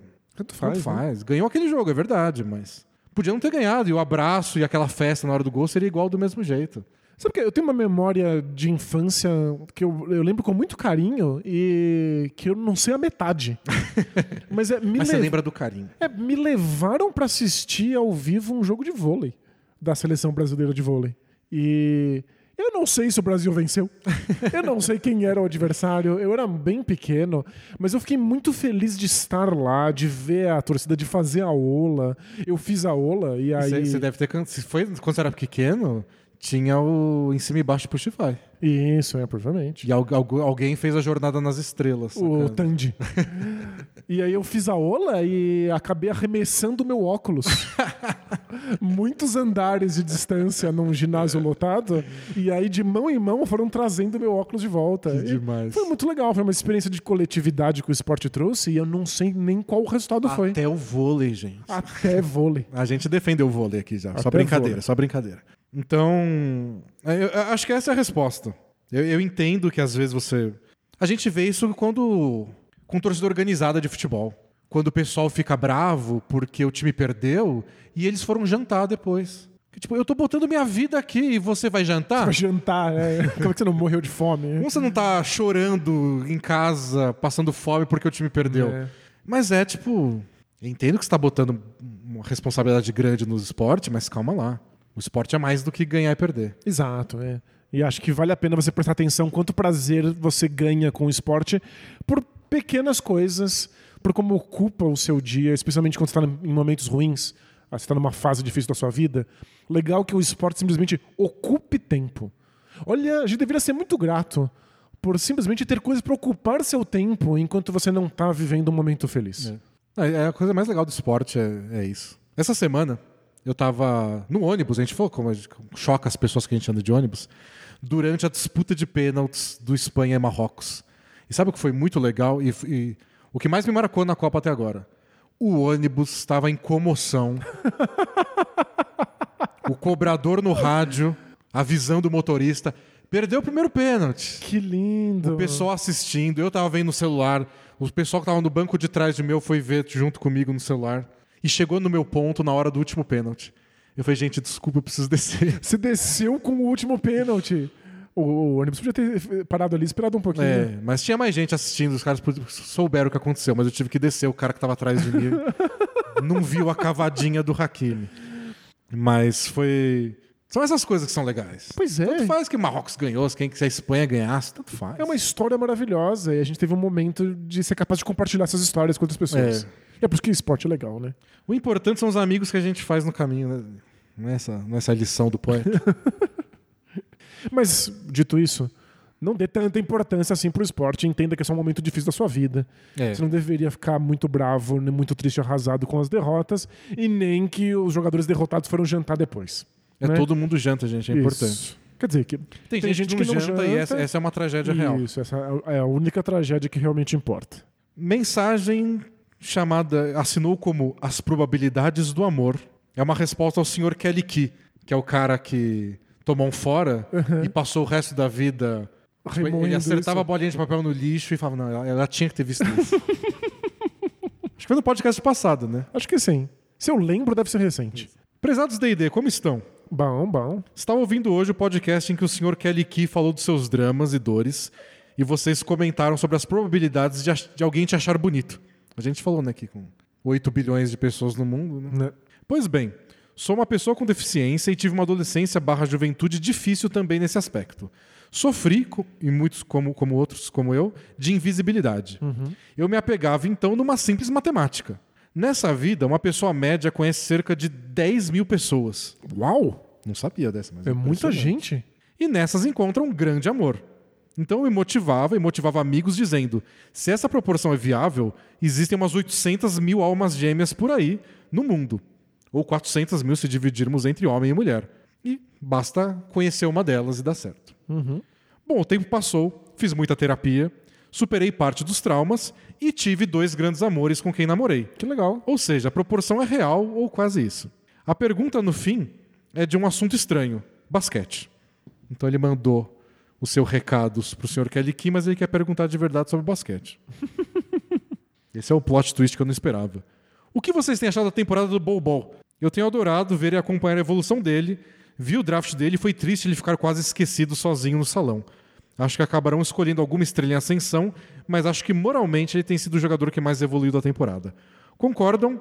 Abraços e EEBD. Exis- extensa existência a bola dividida. É... VLW. Valeu. É, ainda sobre o começo da pergunta, eu fiquei obcecado durante o período da pandemia num canal do Facebook, do final do Facebook. Que esteja com os deuses aí da- das redes sociais. Isso, que apresenta e entrevista pessoas com disfunções genéticas raras. Pra gente entender quais são as diferenças que surgem disso, como é que é a vida que essas pessoas con- conseguem levar, é, o que, que elas gostariam que as outras pessoas soubessem a respeito delas. E eu fiquei muito fascinado com algumas questões que são muito sérias, muito limitantes e que não impedem ninguém de conhecer grandes amores, casar e ter relacionamentos. Pessoas que não têm absolutamente nenhum movimento no corpo e estão casadas e, e muito felizes. É, é muito fascinante como. É, tipo, tal- talvez a pessoa não vá beijar 30 na farofa da GK. Pois é. Mas encontra amores de outro por, jeito. por mim, tudo Por bem. mim, tudo Por mim, tudo bem.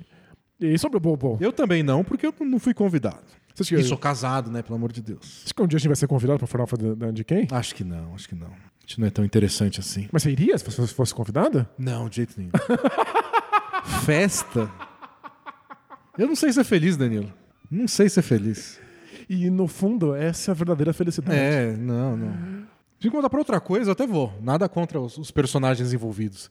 Mas pra festa, pra ver gente feliz cantando bêbada, não É, consigo, não. eu- eu- Eu não iria também, porém, talvez fosse uma oportunidade de eu conseguir entrar no BBB.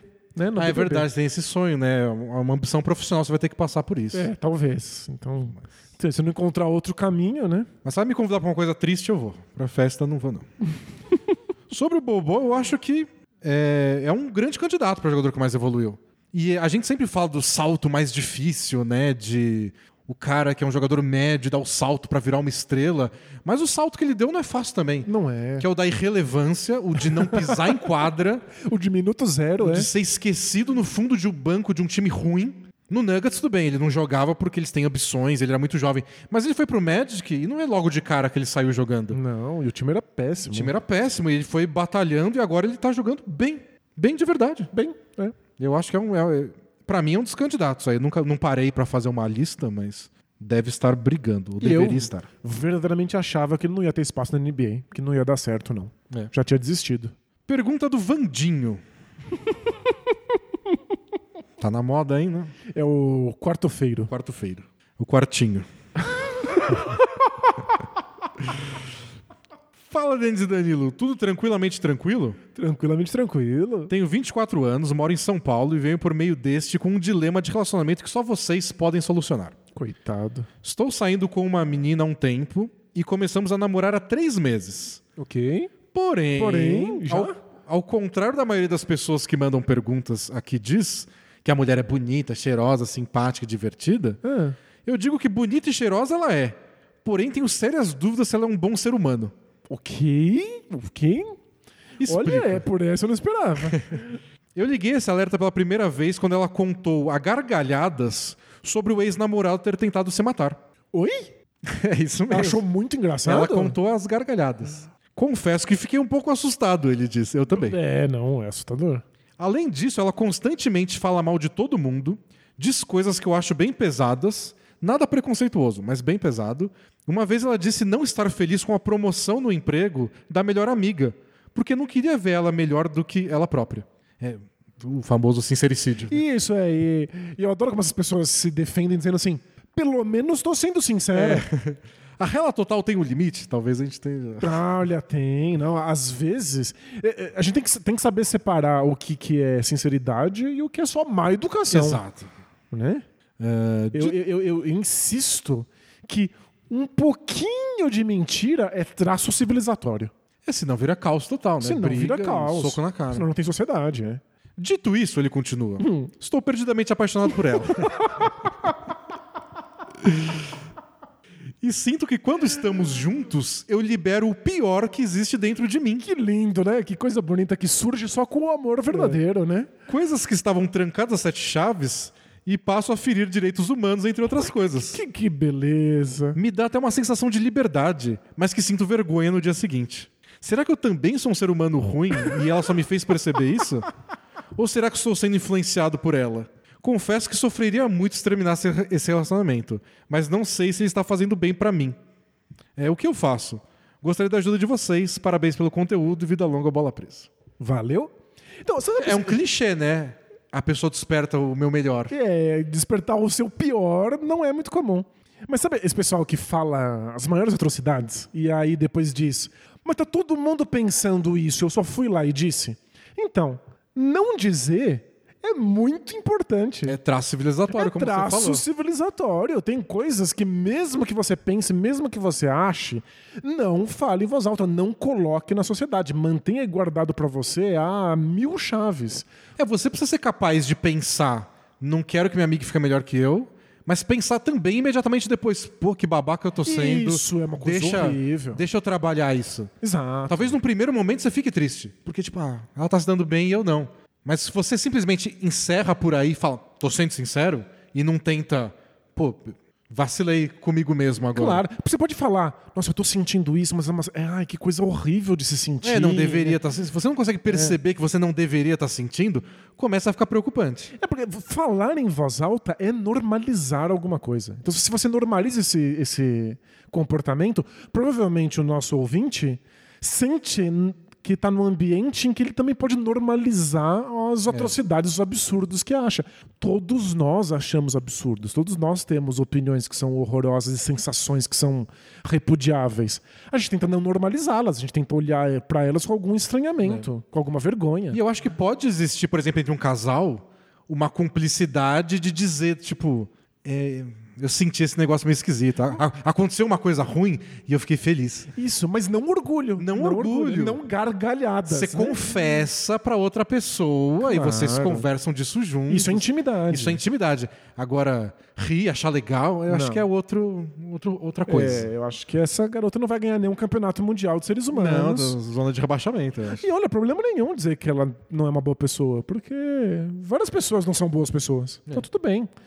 É, Agora a questão é se perguntar por que, que você tá apaixonado por ela. É porque você está se sentindo livre do lado dela. Talvez você tenha interpretado meio mal essa ideia De normalizar o horror. de falar coisas que ninguém fala. É, Descobre a origem.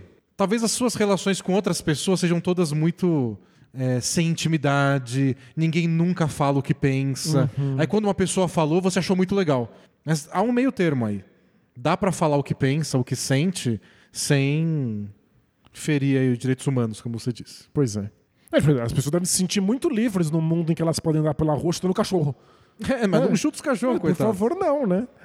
Bom, vamos. conta aí o que aconteceu depois. Essa eu quero uma continuação. É, você precisa de, de continuidade. A próxima é do treinador com medo de perder o emprego. Pode ser vários da NBA. Fala LeBron e Anthony Davis da podosfera basquetebolista brasileira. Tudo bem? Tudo bom. Sou treinador de um time de basquete Olha só. e descobri recentemente uma menina no TikTok que mora na minha cidade. Conhecendo o TikTok, já começou bem. Nossa, não, é, é tão jovem que eu já não consigo mais entender nada do que ele fala. Que morava na minha cidade, torcia pro mesmo time que eu, o Los Angeles Lakers, jogava basquete e o jogador favorito dela era o Kobe. Ok. É tipo, É tipo, nossa, Tipo, você, todas você as também gosta de pessoas. filhotinhos? Fiquei perplexo, achei a mulher da minha vida. Ela gostava de tudo que eu gosto e fazia meu tipo. É, não, é. Eu conheci um torcedor do Flamengo que é fã do Gabigol. Alma gêmea, sabe? Entre as milhões e milhões de torcedores do Flamengo. Então, e- fora que eu acho muito importante é, ter coisas em comum com a pessoa com quem você se relaciona. Mas essas coisas em comum precisam ser principalmente afetivas. É, né? Tipo, um certo jeito de olhar o mundo, um certo jeito de imaginar relacionamentos. E se for por gostamos da mesma coisa, tem que ser tipo um livro obscuro. Isso, e, e outra, e um livro obscuro que molda a sua visão de mundo. É, e que, tipo, geralmente eu preciso explicar para as pessoas o que é. E não, essa pessoa também gosta. Aí você fala, "Pô, É um bom ponto de partida. Mas você conheceu- torce pro Lakers. Você conheceu alguém que torce pro mesmo time que você, ou sei lá, alguém que gosta do mesmo filme que você. É. Legal, você fez um amigo. é, parabéns. Você quebrou o gelo. Esse é o conceito de amizade. Você É. quebrou o gelo numa conversa aí no, no- no bar. Pois é. Mas enfim, vamos voltar pro... Enfim, não é essa a questão, a gente só tá criticando o amigo internauta. gratuitamente. gratuitamente. Pô, não é nessa questão dele, a questão é agora. Vamos lá. Porém, Porém- descobri também que ela jogava no clube rival do clube que eu treino. E que o pai dela é brigado com o presidente do clube que eu trabalho. E dono do espaço onde o clube rival joga. Não sei o que devo fazer. Devo correr atrás dela e correr o risco de perder meu emprego que gosto tanto? Ou devo focar na minha carreira, que vai ser meu ganha-pão, e procurar outra menina para namorar? Espero muito que vocês me ajudem um futuro assinante. Abraços, vida longa, bola presa. Bom, se você quiser uma garota que torce pro Lakers e gosta do Kobe, tem várias aí, hein? Tem muitas, Não tá isso- perdendo é só a isso- tua única chance, né? Se é só isso que você precisa. Não, Você tá muito apaixonado, muito interessado, manda bala. É um né? Romeu e Julieta moderno. Em vez de famílias rivais, é o. Tem o filme, né? Do, da família corintiana com a família palmeirense. Tem? Agora tem, tem. Tem tipo um Romeu e Julieta, a versão brasileira com Corinthians e Palmeiras? Deixa eu achar o nome do filme. Você tá, você tá inventando. É, o Casamento de Romeu e Julieta, de 2005. É um filme brasileiro de 2005 do gênero comédia romântica, dirigido por Bruno Barreto, com roteiro baseado na peça teatral Romeu e Julieta, de William Shakespeare. Feito. Com Luana Piovani, Marco Rica, Luiz Gustavo e Marta Mellinger. É isso. Olha, por essa eu não esperava. Então, Mas aí, é. quem fala que eu não gosto de cinema, eu assisti o filme, não assisti. Não assistiu, mas, que sabe, mas sabe, é isso. É. Agora com clubes de basquete, faltou dizer de onde ele é, né? Pra gente poder ter um cenário. Da Grande Cuiabá. Tô chutando. Você tá chutando? chutando. Na Grande Cuiabá, dois times rivais, ele se apaixonou no TikTok por uma menina que é fã do Kobe, mas o pai dela é brigado com o presidente do clube. Ou seja, por conta dessa história e esperando o filme na sessão da tarde, eu vou incentivar esse relacionamento. Eu, eu não sei, eu li, fiz brincadeira, não, não, não tenho nada a dizer. Só achei que era uma pergunta interessante. Eu acho que se ele estiver muito apaixonado, ele deveria colocar isso em prática. Se ele só tá simplesmente encantado com o fato de que ela gosta do mesmo time que ele, talvez não seja razão suficiente pra botar o Mas ele vai perder o risco. emprego porque tá namorando a filha do, do, do cara, do outro clube? O Phil Jackson, É possível. O Phil Jackson não era técnico do Lakers namorando a filha, Filha do dono do Lakers, mas aí tava tudo no mesmo time. Ele tava no Knicks quando eles se separaram. É, então. Mas o Knicks nem vale, o Knicks nem vai pros playoffs. Gente, não é não- rival. Não- não achei sério. Eu não achei, achei uma questão bizarra. Mas eu gostei do filme que vão fazer. Você fica- chegando em casa, você vai botar, procurar em qual streaming tá passando o casamento de Romeu e Julieta, né? Vou. E vamos torcer aí pro, pro filme do nosso amigo ouvinte não ser Coluna Piovani. Última pergunta do dia é do Luca Doncic dos Pampas. Fala pro Felipe Figueiredo e Matias Pinto do basquete. Beleza? Quem são? É os apresentadores do xadrez verbal. Ah, claro. Ok. Ele falou: não preciso nem falar quem é quem. É óbvio assim? Eu, eu queria que você falasse quem é quem. Deixar a gente adivinhar é a pior coisa. É. Eu sempre acho que eu tô adivinhando errado. Minha pergunta é sobre totalidade na rela total. Ok, olha só. Você fez aí, nossa, o Denis tá amarrando tudo. Sou semi-profissional. Como um bom Dani Lover, sou adepto da rela total. Legal. Dessa maneira, desde que comecei a me envolver com a menina que compõe todas as descri- descrições de esposas ou namoradas dos ouvintes, linda, inteligente, carismática, elegante, Legal, boa. estou ponderando quando conversar com ela completamente sobre minha saúde mental. Desde o meu ensino médio, sou diagnosticado com transtorno maníaco-depressivo, vulgo bipolaridade. Ok. Hoje, já na faculdade, faço tratamento e acompanhamento médico-terapêutico semanal Legal. e aprendi a lidar com isso tranquilamente, assim como minha família e amigos próximos. Perfeito. Porém, Porém- não sei como abordar com a consagrada o assunto. Explicando para ela características importantes sobre quem eu sou. Existe uma data no relacionamento em que eu devo abordar um assunto assim? Qual a melhor maneira de dizer algo com tanto tabu, estigmas sociais e manter o relacionamento natural? Vale ressaltar que para minha família e amigos eh, não foi necessário ter essa conversa, pois eles participaram diretamente Claro. em crises e foram notificados por profissionais. Isso, eles viram o processo. é. Dito isso, não quero que ela descubra assim, numa crise. Né? Abraços de um assinante apaixonado pelos museus de relevância temporária. A história do cara lutando com o urso quebrou o gelo no primeiro encontro com ela. Muito legal. Vida longa, bola presa. Pra quem não sabe, todos os episódios redondos do podcast especial do Bola Presa para assinantes tem um museu de relevância temporária. Tem uma mensagem que eu não li, mas que cobrou a gente que seja de 5 em 5 para não demorar tanto. É, por enquanto é de 10 em 10. Podemos, podemos pensar no assunto. Vamos pensar. Em, um dos em uma das histórias envolve um cara brigando com um urso no intervalo de um jogo da NBA. Isso. Pra saber mais, tem que assinar. Então, a hora correta de falar sobre a sua saúde mental. É, se esse é um assunto que te angustia, a ponto de você mandar uma mensagem pra gente, se existe algum risco dela te ver nessa situação antes de você ter avisado ela, então o melhor momento pra você contar é agora. Imediatamente. Eu não acho que vai ser um problema tão sério a ponto dela ficar chocada quando ela ouvir. Eu também, né? ainda mais que você já tá num ponto onde você já sabe o que aconteceu, já tá em tratamento, já faz um tempo, pa- parece, pelo que você falou. Eu acho que não é uma questão. Eu entendo que é o tipo de coisa que você não fala no primeiro encontro. Você Claro. fala do, do cara brigando com o urso. Mas você já tá num relacionamento? Você não põe no Tinder lá, tipo, gosto de basquete, do Lakers, do Kobe, E tem o subbipolar. transtorno maníaco é, depressivo. É. Mas, acho que já deu. Já, já tá num relacionamento, acho que você pode Isso, falar. então, Fique à vontade, e inclusive acho que a gente já tá no momento como sociedade que a gente normaliza mais essas questões. Isso. Acho que ela vai ouvir com, com apreensão pelo seu bem-estar, mas não vai E ter a um gente- tabu em cima disso, É, imagino. no máximo, eu acho que talvez ela não esteja familiarizada no assunto. Uhum. Talvez não seja de interesse dela, ou não conheça ninguém assim. E te encha de perguntas. Aí você enche ela de respostas. Perfeito. Acho que é como funciona mesmo. Acho que tudo bem. Então é isso. Resolvemos a vida de muita gente de novo, Danilo. Mais uma delícia. semana de trabalho feito. Mas e a vida dos resolvedores? Quem resolve? Quem resolve? Quem? Pagliatti. Quem, quem, quem, quem vigia os vigilantes? Então é isso. Semana que vem a gente tá aí pra falar de lá, o próximo time que for líder do Oeste. Grizzlies tá perto. Talvez seja o Grizzlies. Vamos ver, deve ser Pelicans ou Suns. Vamos ver quem ganha Quem o duelo ganhar entre esses duelos. E é isso. É A gente isso. se vê sábado no League Pass. Assina o League Pass, a gente vai estar lá às 7 da noite. A gente vai fazer o jogo do Spurs ser bom. Não sei, a gente vai tentar. A gente vai certamente tentar. Que o Spurs faça parte deles também. Vou treinar bastante malabarismo até lá.